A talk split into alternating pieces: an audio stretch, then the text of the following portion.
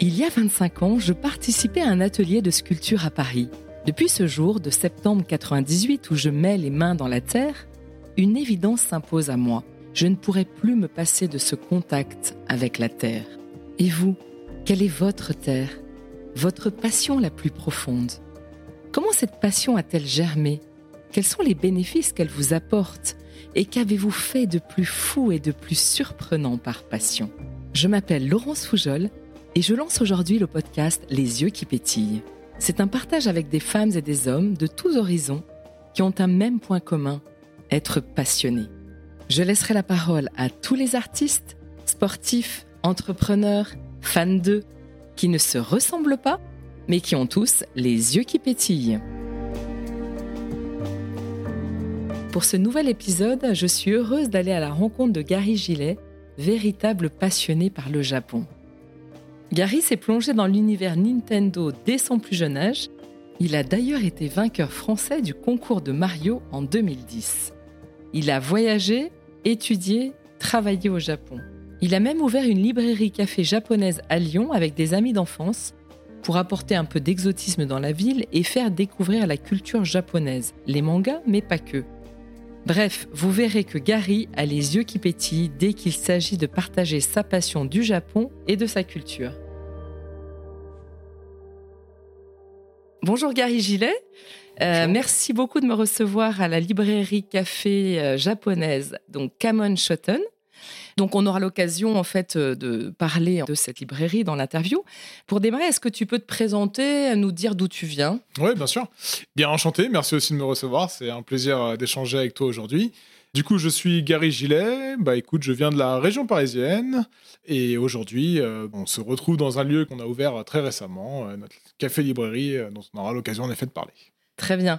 Et euh, par rapport à ton parcours peut-être professionnel, donc et puis Paris, maintenant là on est à Lyon. En effet, euh, c'est plusieurs années qui se sont passées depuis. Euh, donc en effet, j'ai grandi dans la, dans la, région parisienne. Depuis tout petit, j'ai baigné dans les jeux vidéo. Donc c'est là aussi que cette passion a commencé.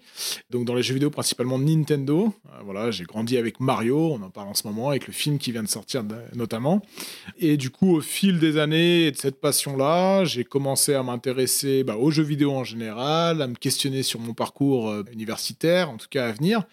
Et euh, j'ai décidé de travailler en lien avec le marketing. Et donc, du coup, c'est là que je me suis lancé dans des études euh, d'école de commerce, simplement. Il fallait absolument que c'est un lien avec à la fois le marketing, le Japon et les jeux vidéo. Et donc, au fil des années, j'ai pu faire mon école de commerce, aller au Japon en échange universitaire, maintenant travailler dans une boîte japonaise et ouvrir ce café librairie japonais. Voilà, c'est un petit peu le fil rouge de ma vie qui me mène à ce que je suis et ce que je fais aujourd'hui. D'accord, donc effectivement, on s'aperçoit bien que le Japon est partout au niveau professionnel, euh, la librairie dont tu parles. Comment est-ce que ça a commencé? Là Tu parlais des jeux vidéo. Tu as commencé très tôt. Euh, à partir de quel âge tu as commencé à, jouer à des jeux vidéo? Oui, c'est vraiment euh, la base, hein, je dirais. C'est vraiment le jeu vidéo qui, qui m'a ouvert énormément de portes ensuite. Bah, j'ai commencé, j'avais 3 ans, 4 ans, euh, où j'ai eu à mon anniversaire la Super Nintendo. Et donc c'est là que je suis vraiment rentré dans l'univers Nintendo et Mario principalement, parce qu'à l'époque c'était vraiment les jeux en vogue qu'il y avait. Et puis c'est vraiment des jeux qui sont faits en fait pour tous les âges. Et c'est vraiment ça, je pense, qui m'a plu et qui m'a gardé au fil des ans. Parce que euh, j'aurais pu, en grandissant, aller vers d'autres jeux et vers d'autres univers, mais non, je suis vraiment resté dans cet univers Nintendo, Mario, parce que voilà, la simplicité des jeux, mais pourtant leur complexité dans la construction, ça m'a toujours passionné et c'est ensuite ça qui m'a dirigé vers le Japon. D'accord. Et qu'est-ce qui te touche particulièrement dans le personnage de Mario? Je pense que c'est vraiment sa simplicité, parce que Mario, c'est quoi? C'est un plombier en salopette. Mais en fait, dans le jeu vidéo, bah, on se soucie pas forcément du personnage, on se souciait de, bah, de comment il bougeait. Et pour un enfant, c'était si simple, en fait. C'est juste des sauts au travers d'un monde. Et c'est là que voilà, je suis rentré dans ce monde tout simple, euh, je pense, à cet âge-là, puisqu'on aime les choses simples, je pense, quand on a 4 ans.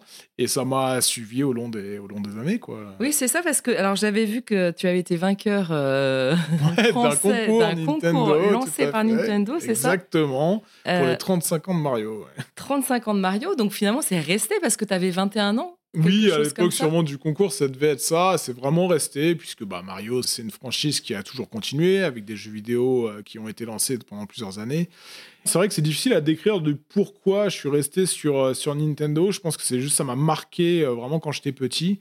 Et du coup, ce souvenir de ces jeux vidéo et de ces moments que j'ai passés aussi en famille, puisque je jouais pas tout seul, c'est resté. Et du coup, le plaisir de rallumer un jeu Mario à chaque fois qu'il en sortait, bah, ça me rappelait sûrement ses souvenirs. Et puis de les partager avec des nouvelles personnes à chaque fois, je pense que euh, c'est quelque chose qui était important pour moi aussi de partager ces moments-là. Et du coup, c'est vraiment resté ancré jusqu'à en effet en devenir un grand fan et de faire des vidéos pour gagner des concours, puisque dans cette vidéo-là, on aperçoit une de mes voitures, enfin c'était la voiture de ma mère que j'avais customisée en Mario. Incroyable.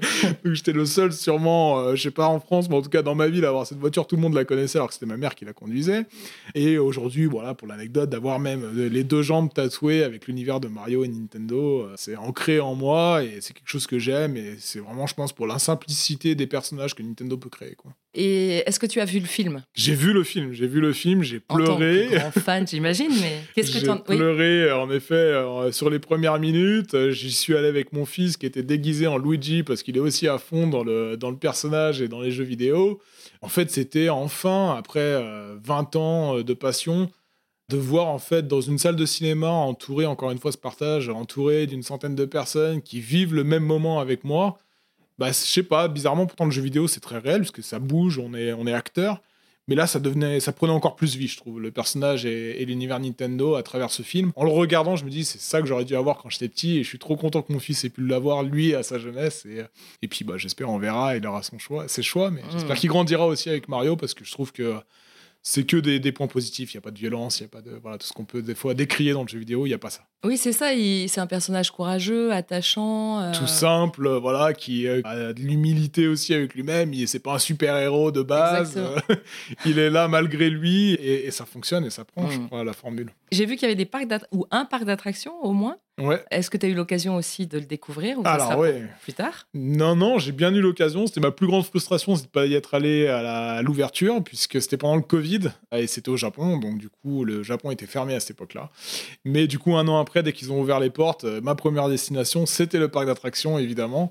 Et donc, du coup, avec euh, bah, ma femme, qui est aussi une passionnée de jeux vidéo, mon fils, on est allé directement au parc d'attractions. Et encore une fois, une nouvelle euh, vision de, de, ce monde qui a été créé par Nintendo, de le voir là en action et d'agir avec lui euh, dans le monde réel. Bah, c'était fou, franchement, c'est des sentiments. Là, j'en ai la chair de poule rien d'en ah parler, mais c'est vraiment, c'était vraiment une expérience unique. Ton fils aussi, j'imagine, a partagé ça. Ça devait être un, Fou aussi. Il a quel âge? Il a 5 ans, du coup, lui aussi, euh, de pouvoir prendre les photos avec Mario et Luigi et puis, euh, puis d'évoluer dans ce monde-là, parce qu'on est vraiment entouré du monde de Nintendo en réel. On se croit vraiment dans le jeu vidéo. Euh, c'était vraiment top pour lui à la fois aussi. J'aimerais bien qu'on aborde la culture japonaise. Mhm. On dit souvent que le Japon fascine c'est un monde complètement à part. Il n'y a pas d'autres pays euh, proches, en fait, ou, peu, en tout cas, euh, peut-être par euh, l'architecture, la modernité, en même temps, son côté très traditionnel aussi.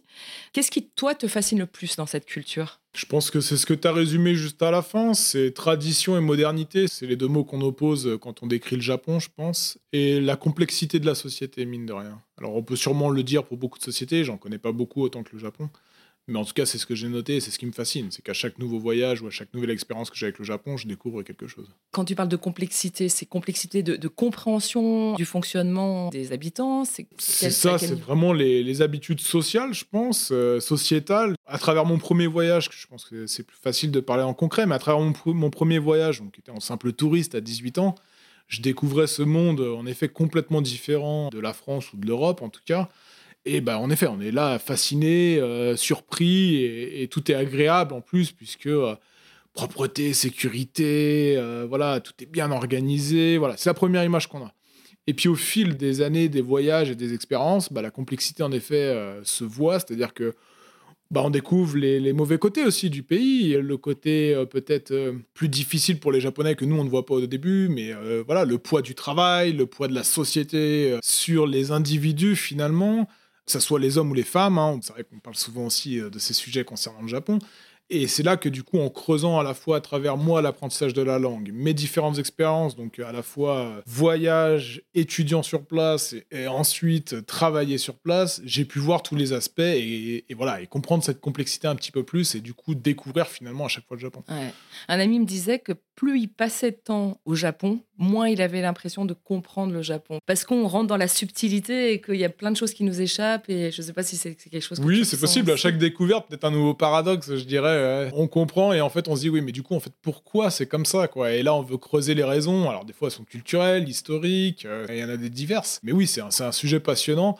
Bon, après, quand même, je dirais qu'au fil des années, si, je me dis que je le comprends de mieux en mieux, mais euh, c'est des couches de complexité qui s'ajoutent à chaque fois. Mille feuilles. ouais, tout à fait. Et comment tu te sens quand tu es au Japon? Bah, Le premier sentiment quand j'arrive, ouais, c'est complètement euh, détendu dans le milieu qui me correspond, en tout cas qui correspond à une partie de moi, parce que c'est vrai qu'au fur et à mesure de mes voyages aussi, euh, je vois qu'il y a des choses hein, qui me manquent quand je suis là-bas par rapport à la France. Mais le premier sentiment, c'est vraiment ouais, détente. Je suis dans mon bain, je suis, je suis dans ce que j'aime tout est simple, comme je disais, en fait. C'est tout est tellement organisé, les gens sont tellement euh, bah, à la fois accueillants et toujours à vouloir aider aussi euh, quand on cherche à, faire quelque chose malgré la langue et malgré ces barrières-là. Alors après, oui, euh, il y a un point qui est important, c'est que le fait de savoir parler japonais, je pense, m'aide aussi à me sentir comme ça, évidemment. Mais c'est vrai que c'est une société dans laquelle on se sent, je trouve, voilà, même le bruit ambiant, c'est bête, hein, mais c'est 30 millions de personnes, Tokyo et son agglomération j'ai pas trouvé un métro aussi silencieux que celui de Tokyo quoi. Et donc c'est ça aussi qui fait que quand tu arrives du coup tu te sens en effet peut-être détendu malgré en fait euh, bah, la mégalopole quoi, dans laquelle tu es quoi. Donc tu disais que tu avais appris la langue, tu as commencé à l'apprendre lorsque tu es parti euh, en tant qu'étudiant, j'imagine? Oui, c'est ça, un petit peu avant, en tout cas pour me mettre dans le bain avant. Euh, j'ai dû faire quelques heures par semaine en LV3, je dirais, à l'université. Donc ça m'a appris euh, les bases, mais euh, le plus gros, je l'ai appris sur place. C'était ça d'ailleurs qui était amusant, c'est que euh, je l'ai appris à travers un boulot d'étudiant, parce qu'en fait l'école, tout était en anglais, c'était une université internationale, et la plupart de mes collègues étaient, enfin des autres étudiants étaient aussi étrangers. Donc du coup, il fallait que je baigne dans le Japon et dans le japonais, parce que moi, c'est ce que je souhaitais, c'était l'expérience mm. que je, recherchais. Et du coup, j'ai fait un travail où je travaillais dans un bar le soir jusqu'à 2h du matin que avec des Japonais, qu'avec ce qu'on appelle des salaryman en client. Donc, c'est euh, les Japonais qui sortent du bureau et qui viennent se bourrer la gueule entre, entre collègues avec leur boss. Que, que des hommes Principalement, des hommes, hein, oui, c'est vrai. Et là, du coup, bah, pas le choix. Pas le choix, il faut se mettre au japonais à la fois pour parler avec les collègues et pour parler avec la clientèle. Et l'expérience a été au top. rien que le fait déjà qu'ils aient accepté de prendre quelqu'un qui parlait pas japonais, je trouvais ça fou. Et je me suis dit, non, mais il faut que je le fasse. Le challenge, il est, hmm. il est top. quoi. Ça veut dire qu'ils veulent échanger, que malgré la langue, ils veulent voilà, euh, échanger avec un étranger. Hmm. Surtout que je n'étais pas à Tokyo, donc ils n'étaient pas, habitués. Euh, des et, et, ça, c'est chouette que tu dis ça parce qu'on a un a priori où, euh, même si tu parles en japonais, mhm. comme en fait, on a un physique européen, c'est en gros, tu parles pas japonais. Et, et là, c'est contraire. quoi. En fait, ils ont envie de de t'intégrer en tout cas. Oui, clairement, en fait, c'est ça qui est intéressant. C'est voilà, on pourrait en parler des heures, mais alors, en mm. effet, euh, ce que tu notes quand tu dis euh, on a beau parler japonais, on a beau être intégré dans la société en travaillant là-bas, etc., de toute façon, physiquement, et c'est quelque chose dont on peut difficilement parler en France, dans d'autres pays, mais physiquement, de toute façon, tu es étranger. Euh, voilà, ta tête rappelle toujours l'étranger, quoi qu'il arrive. Parce qu'on est sur une île, on est sur une population qui s'est très peu mixée, qui a pas beaucoup d'immigration, et donc du coup, forcément, euh, notre tête dit étranger. Et en effet, égal, je ne parle pas personnellement japonais. parfois, le fait de dire arigato ou konnichiwa, les gens disent waouh, vous parlez trop bien japonais. Bon, j'espère que je parle un peu mieux que ça. Mais derrière, le soir, c'est tout de suite très différent et, c'est souvent le soir qu'on fait les meilleures rencontres au Japon. C'est mhm. là où ils sont très ouverts et, euh, qui, sont prêts à échanger avec des étrangers. Et en fait, on voit leur besoin de, bah, de le faire parce que ça les passionne finalement, mais ils n'ont juste pas l'occasion. Et tu t'es fait des amis euh, japonais Oui, je me suis fait des amis japonais. Alors, principalement à travers le travail et les collègues, hein, ça c'est certain. Bon, après, tout simplement parce que je suis rentré aussi dans le jus japonais et je travaillais euh, des heures pas possibles. Et donc, du coup, j'ai jamais trop eu le temps de me faire des amis en dehors du travail. Mais euh, oui, oui, oui, en entreprise complètement. Hmm. Donc, euh, après la période étudiante, tu nous as parlé du fait que tu as travaillé au Japon. Oui. Combien de temps tu as, vécu au Japon en tant que. Alors, du coup, j'ai vécu en tant qu'expatrié là-bas pendant trois ans. Donc, un an d'abord pendant les études et ensuite une coupure en effet, parce que j'ai trouvé mon travail en France une entreprise japonaise dans le jeu vidéo. Et grâce à cette entreprise japonaise, j'ai pu aller euh, du coup euh, au Japon pendant trois ans euh, en immersion totale là dans le bah, dans le siège international quoi, qui, qui, se trouve à Tokyo. Très bien. Et alors la façon de travailler au Japon, est-ce que tu peux nous parler de cette expérience là Ouais, complètement. Bah, sans rentrer dans le détail de l'entreprise spécifique dans laquelle je travaille, mais en tout cas, on croise les stéréotypes qu'on connaît. Que ce soit les heures que les Japonais peuvent faire. voilà, je sais que j'ai fait beaucoup d'heures quand je travaillais là-bas, et je dirais, euh, la pression euh, du travail, clairement, est là, quoi. Que ce soit par les heures ou que ce soit l'importance que ça a dans leur vie, puisque, comme je disais tout à l'heure, à la fin du travail, on se retrouve avec les collègues pour aller boire des coups, donc on n'est toujours pas rentré à la maison, et le matin, rebelote, c'est reparti. Et ce rythme-là est vraiment très intense. Mais bon, c'est ce qui en fait aussi des, moments super intéressants, parce que euh, c'est vrai que nous, parfois, on veut séparer le travail et perso, mais eux, euh, c'est pas toujours le cas. Et, c'est vrai que du coup, bah, il y a des rencontres et des moments entre collègues qui sont intéressants aussi. Et le lien avec euh, le supérieur hiérarchique, est-ce que tu vois des différences par rapport à la France? Ah oui, bah, très différent, clairement très différent. Un des stéréotypes, c'est si ton supérieur te demande est-ce que tu veux aller boire un coup ce soir, tu es obligé de dire oui. voilà, donc déjà, ça commence par ça. Et ce qui est marrant, c'est qu'ils ont aussi un motto qui dit que tout ce qui se passe le soir est décorrélé de ce qui se passe au boulot. Donc c'est pour ça que ça revient même à ce si que c'est avec tes collègues de boulot, même si avec tes collègues, ce qui se passe le soir reste. Ça. Euh, Et même si c'est avec ton boss, là, tout de suite, tu, as, tu peux dire des choses que tu ne te permettrais pas dans la journée à ton boss le soir.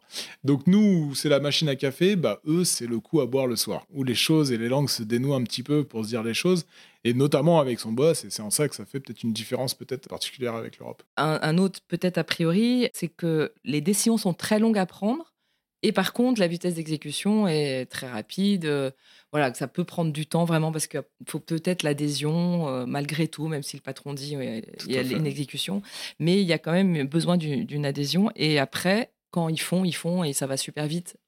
Est-ce que tu as ressenti ça? Oui, oui, c'est clairement ça. Il y a un mot en japonais, c'est le nemawashi. Donc en gros, c'est les réunions avant la réunion. C'est les réunions, les appels, les emails qui vont se faire entre certaines personnes avant de prendre une décision pour au final s'assurer que tout le monde est OK avec la décision qui va être prise dans une semaine.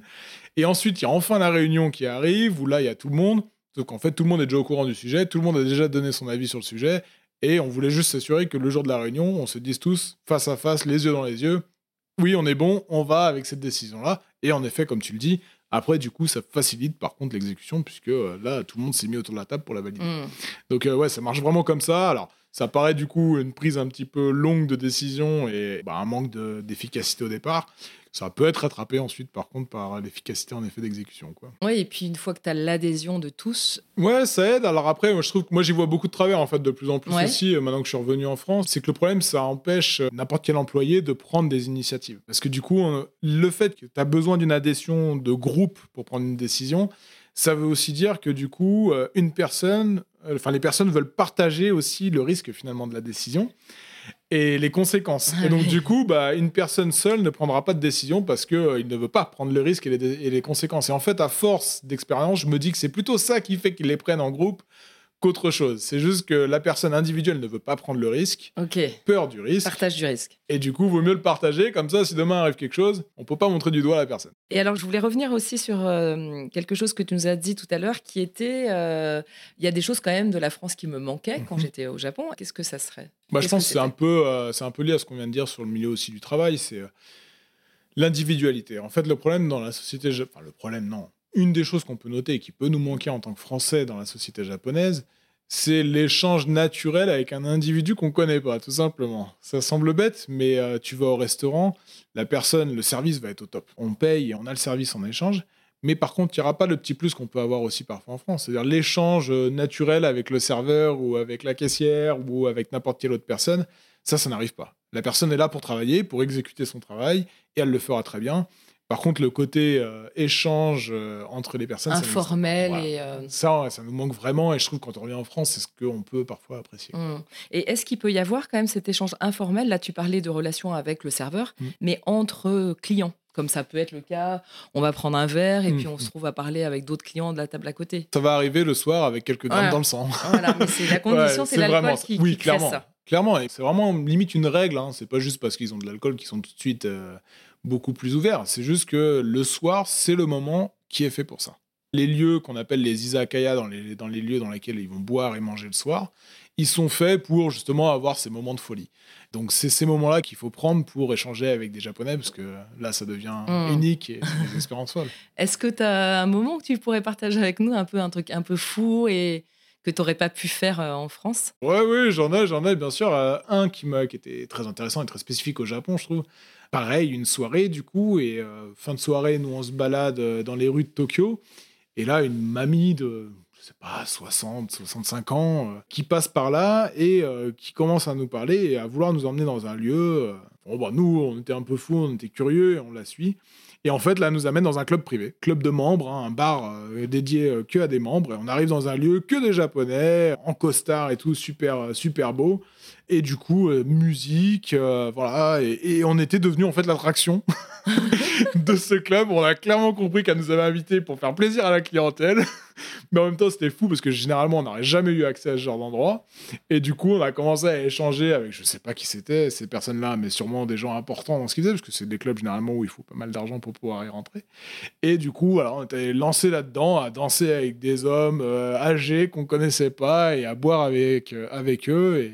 Et là, pour le coup, c'est une anecdote, ouais. Complètement. En France. Ouais, ouais, c'est sûr. J'aimerais bien aussi avoir ton, ton, avis sur la notion de peut-être de lien euh, très personnel en fait ou un peu privé euh, relation amoureuse où on a euh, à nouveau peut-être des a priori sur la délicatesse des en tous les cas le fait de pas trop exprimer ses mmh sentiments ou pas facilement de le garder pour soi parce que c'est quelque chose peut-être de très important pour eux. Il y a une différence entre je pense le corps et puis vraiment l'importance du sentiment. Ça doit être assez surprenant parce que c'est quand même une grande différence par rapport à notre vision. Ouais tout à fait. Bah c'est sûr que c'est quelque chose de plus discret en tout cas les sentiments et l'amour enfin même pas que l'amour, hein, mais tout partage de sentiments, c'est quelque chose de beaucoup plus discret et intériorisé, je pense, au Japon. Tout simplement, dans la rue, tu verras très rarement des gens se tenir la main ou encore moins s'embrasser, ça, ça n'existe pas. Donc, euh, dans le paraître euh, ou dans le visuel, en tout cas, on ne ressent pas les sentiments. Et même dans les mots, euh, c'est toujours des mots qui sont pas précis. Il faut lire entre les lignes pour comprendre les sentiments que peut-être qui se cachent derrière, ou faut comprendre avec le contexte de la personne. Donc, faut toujours creuser un petit peu plus pour vraiment comprendre ce qui se cache derrière.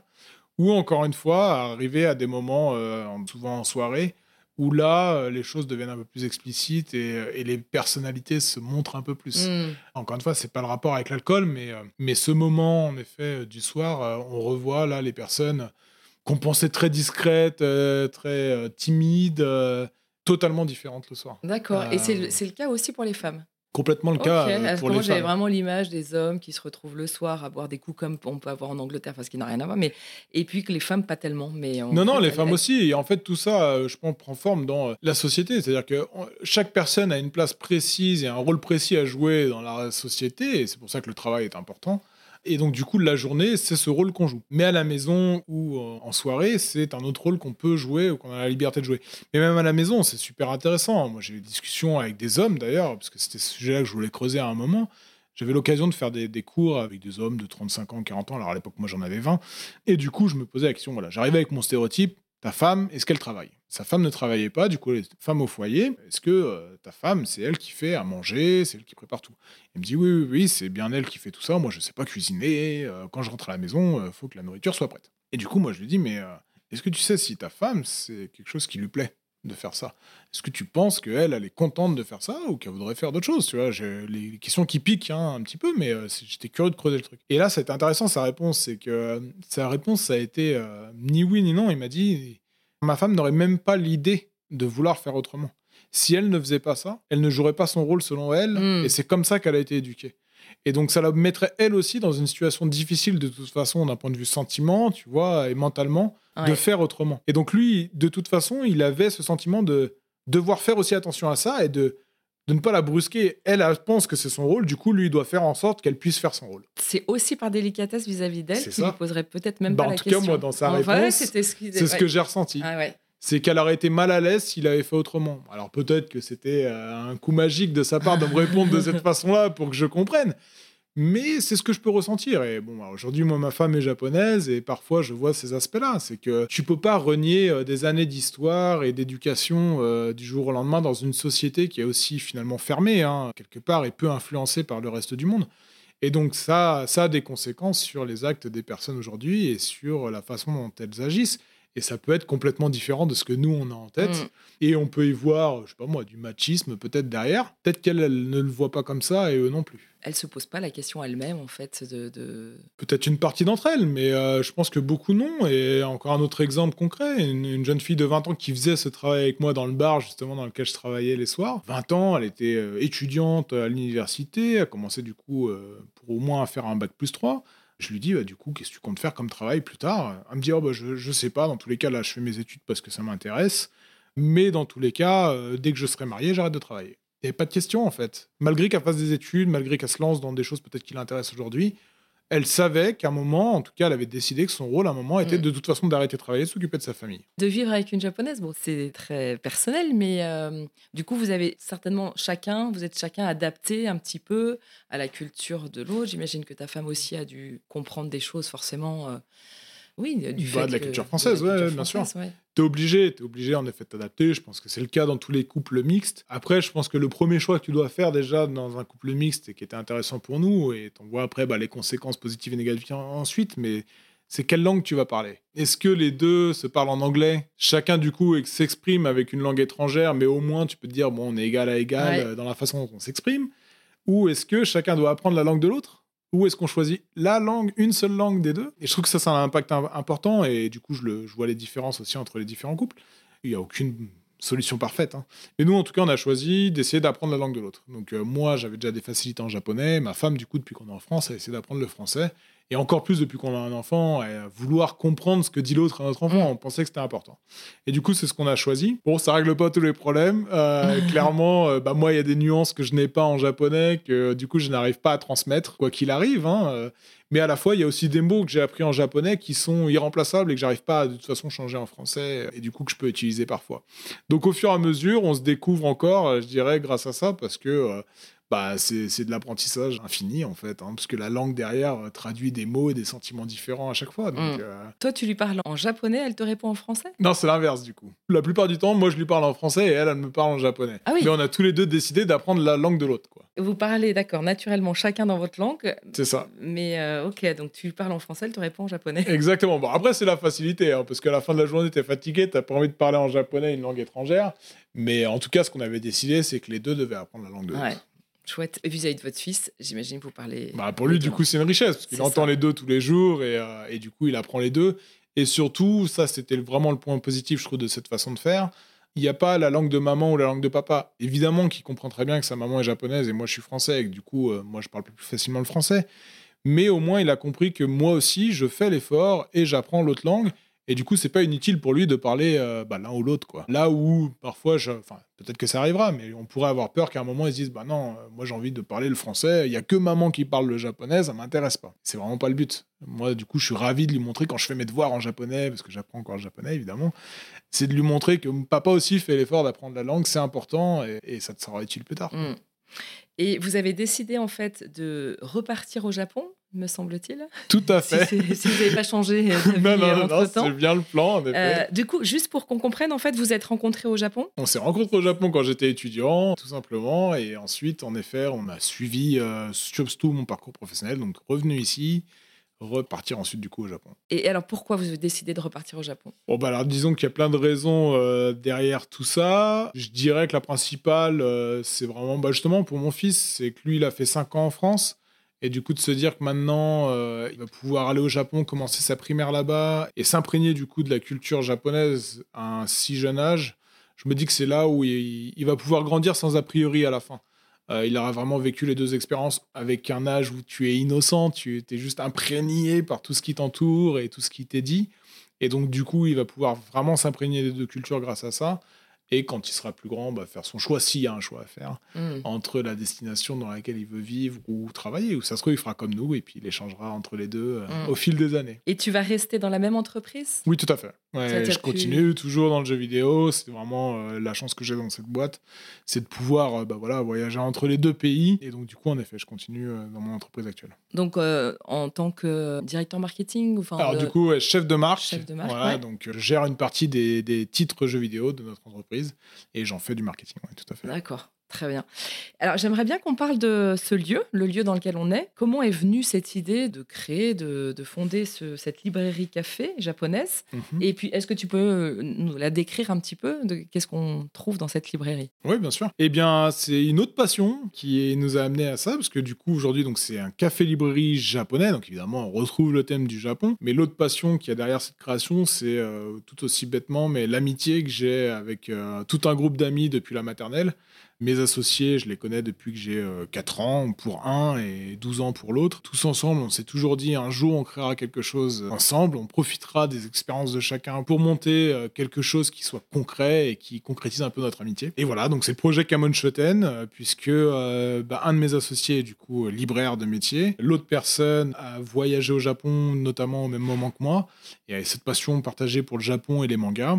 Et donc tous les trois, euh, il y a un an et demi maintenant de cela, on s'est dit euh, c'est le moment, il faut créer un concept autour euh, du manga et du Japon. Bravo, c'est top. Et c'est le, seul lieu qui existe à Lyon? Alors je crois qu'on est deux à avoir un petit peu un thème similaire, donc avoir café-librairie. Je dirais que nous, on s'est vraiment par contre dirigé vers le côté un petit peu traditionnel et authentique du Japon et pas seulement manga, puisque bah, c'est ce qui me tenait à cœur, puisque moi, ce que j'aime dans le, dans, le, dans le Japon, c'est pas seulement les mangas, euh, c'est vraiment bah, cette culture dont on a pu parler et, échanger autour. Et donc vraiment, c'est vraiment ça que j'ai voulu retranscrire dans ce lieu. Donc aujourd'hui, ce qu'on y retrouve, bah, voilà, c'est cette pièce, par exemple, qu'on a en mezzanine, qui est une pièce tatami, avec une, télé, des anciens jeux vidéo, euh, le premier compliment et le meilleur compliment que j'ai pu avoir sur cette pièce et sur ce concept, c'est des Japonais qui m'ont dit ça ressemble à mon Jikka. Jikka, c'est l'endroit où on a grandi. C'est la maison des parents ou des grands-parents en général. Donc ils se trouvaient très souvent, du coup, en campagne. C'était le meilleur compliment parce que c'est vraiment ce que j'ai, ce qu'on a essayé de retranscrire à travers cette pièce-là et à travers le lieu en général. C'est ce côté authentique du Japon. Euh, et, évidemment, par contre, on y retrouve à la fois des mangas, des romans japonais et la nourriture, mm. qui est très chère aux Japonais. D'ailleurs, pour nous aussi, euh, les Français, c'est un des points communs qu'on peut avoir avec eux. Et donc, du coup, on peut y manger un très bon curry japonais préparé par un chef japonais. Et c'est vrai que c'est un très très beau lieu. C'est, on s'y sent bien, quoi. On est vraiment. Il y a des, des, alors je sais pas comment on peut appeler ça. Bah, c'est les cerisiers. Les sakura, les fleurs de cerisier, exactement. Fleurs de cerisier. Euh, non, vraiment, c'est très beau. On s'y sent très bien. Et je me demandais comment tu, tu pouvais faire tout ça en fait.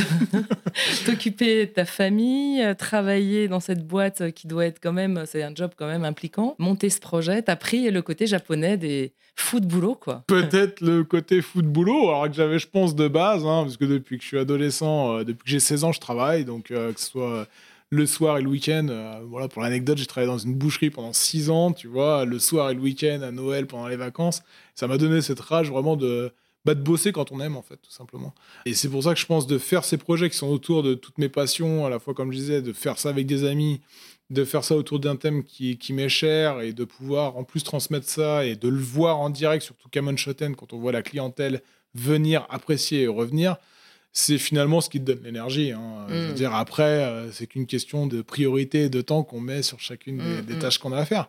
Mais je pense que l'énergie vient de là. L'énergie vient de avec qui on partage ces moments-là et qui on, on monte ces concepts-là quel message on essaye de passer à travers ces, activités-là. et le plaisir, quoi. es guidé Et du coup, ça donne du plaisir. Le plaisir, comme je dis, de, de, retrouver la clientèle ici, le plaisir, moi, au travail, de me sentir efficace, de sentir que je suis utile quand je vais au Japon, par exemple, et que j'apporte ma touche européenne, ou quand je reviens en France et que je peux traduire un petit peu les problématiques japonaises à mes collègues européens, c'est des suites d'échanges sur ces deux cultures qui, bah, qui sont miennes quoi aujourd'hui. Mmh, super. Et est-ce que tu pourrais nous dire peut-être une petite phrase euh, en japonais? Tu peux dire ce que tu veux parce que je comprends Bien sûr. Et voilà, ça donnera un petit peu le mot de la fin ou. Euh, Bien sûr, peut-être pas une phrase, mais en tout cas, je veux dire les deux motos euh, qu'on peut avoir chez Kamon Shoten et qui sont aussi deux mots, bah, je dirais, qui guident ma vie, c'est Nobi Nobi Wai Wai donc c'est ce qu'on peut voir là sur les murs d'inscrits. Je sais qu'on est en podcast, donc on voit pas forcément. Il y aura peut-être des photos pour accompagner ça. Et donc du coup, ces deux mots-là, qu'est-ce qu'ils veulent euh, dire? Bah Nobi Nobi, c'est vraiment le ce sentiment de se sentir bien dans un lieu et de se sentir à l'aise et de passer le temps. Et donc là, on en revient à ce qu'on disait tout à l'heure, où quand moi j'arrive au Japon, bah, je me sens chez moi, je me sens à l'aise et le temps passe euh, voilà, euh, très facilement parce que j'apprécie le moment. Et YY, c'est un peu ce côté bah, plutôt loufoque, excentrique. Euh, c'est quelque chose quand on est excité que quelque chose se passe. Et ça, c'est ce qui guide aussi ma vie, puisque bah, de projet en projet, j'ai toujours cette excitation de monter quelque chose de nouveau et, de partager quelque chose de nouveau avec quelqu'un, avec d'autres personnes. Et donc, du coup, c'est ce côté un petit peu why qu'on pourrait dire en japonais. Et ben écoute, merci beaucoup euh, pour ce partage. Bah, merci à toi, Laurence. vraiment chouette. Et euh, du coup, j'encourage vraiment tous les euh, passionnés du Japon et même ceux qui souhaitent découvrir un petit peu la culture à venir partager un moment, prendre un, j'allais dire un café, c'est pas un café, bah, si, si, un café, un thé. un thé, voilà. acheter un manga dans le centre de Lyon, près de Perrache. Tout à fait. Voilà, merci. Merci à toi. J'espère que vous avez aimé cette conversation avec Gary Gillet.